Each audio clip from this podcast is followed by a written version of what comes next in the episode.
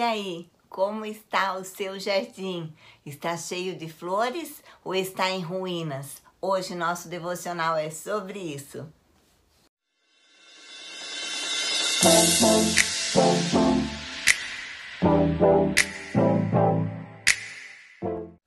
Olá, eu sou a Leila do Devocional Meu Plano com Deus. Hoje é dia 12 de setembro e para quem está fazendo a leitura da Bíblia junto conosco, nós estamos lendo hoje Provérbios 13 ao 15 e 2 Coríntios 5.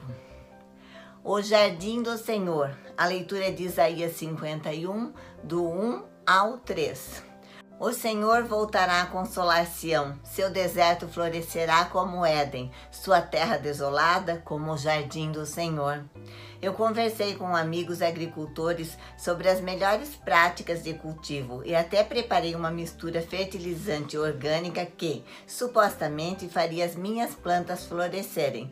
Porém, a estação de crescimento terminou eu colhi o grande total de um tomate um tomatinho mirrado, pequeno, pouco maior que uma bola de ping-pong.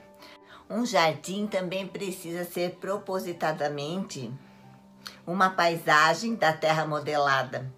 Com atenção e cuidado, Isaías disse a Israel: olhem para a rocha da qual foram cortados para as pedreiras de onde forem extraídos. Tenho vizinhos que praticam jardinagem que devem conhecer uma parte da alegria que Deus sentiu ao trazer um lindo jardim à vida. Quando falou de um jardim, Isaías, ele descreveu uma paisagem exuberante, transbordando beleza e graça. Esse jardim é Israel, o povo escolhido por Deus. Um jardim foi o primeiro lugar onde Deus se encontrou com os seres humanos, que ele próprio criara. E o jardim fértil continuou a ser uma imagem orientadora para o mundo e o povo que Deus amava. Infelizmente, Israel ele se afastou de Deus e, como resultado, o jardim ficou em ruínas. Mas Isaías prometeu que o Senhor voltará a consolar Sião e terá compaixão de suas ruínas.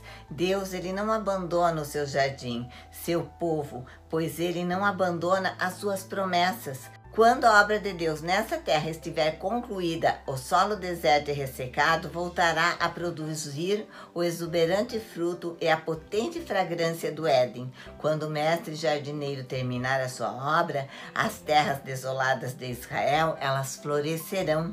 Como o Éden, Deus almeja que o mundo todo seja o seu jardim e um dia ele o será. Para o que busca o seu prazer na lei do Senhor, Deus o vê como se fosse uma árvore à beira de um rio, vicejando e prosperando em tudo o que faz. Uma das promessas de Deus para nós é reverter o pior de todos os quadros. Quando parece que o seu jardim não floresce mais, você precisa lembrar que o Senhor, ele é o nosso consolador.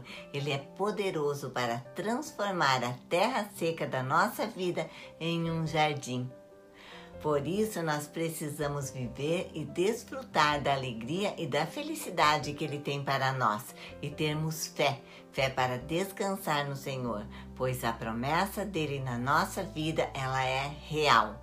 Existe uma fertilidade para o que se perdeu. Existe esperança quando você entrega tudo na mão de Deus, pois só Ele é poderoso para reconstruir o que está destruído.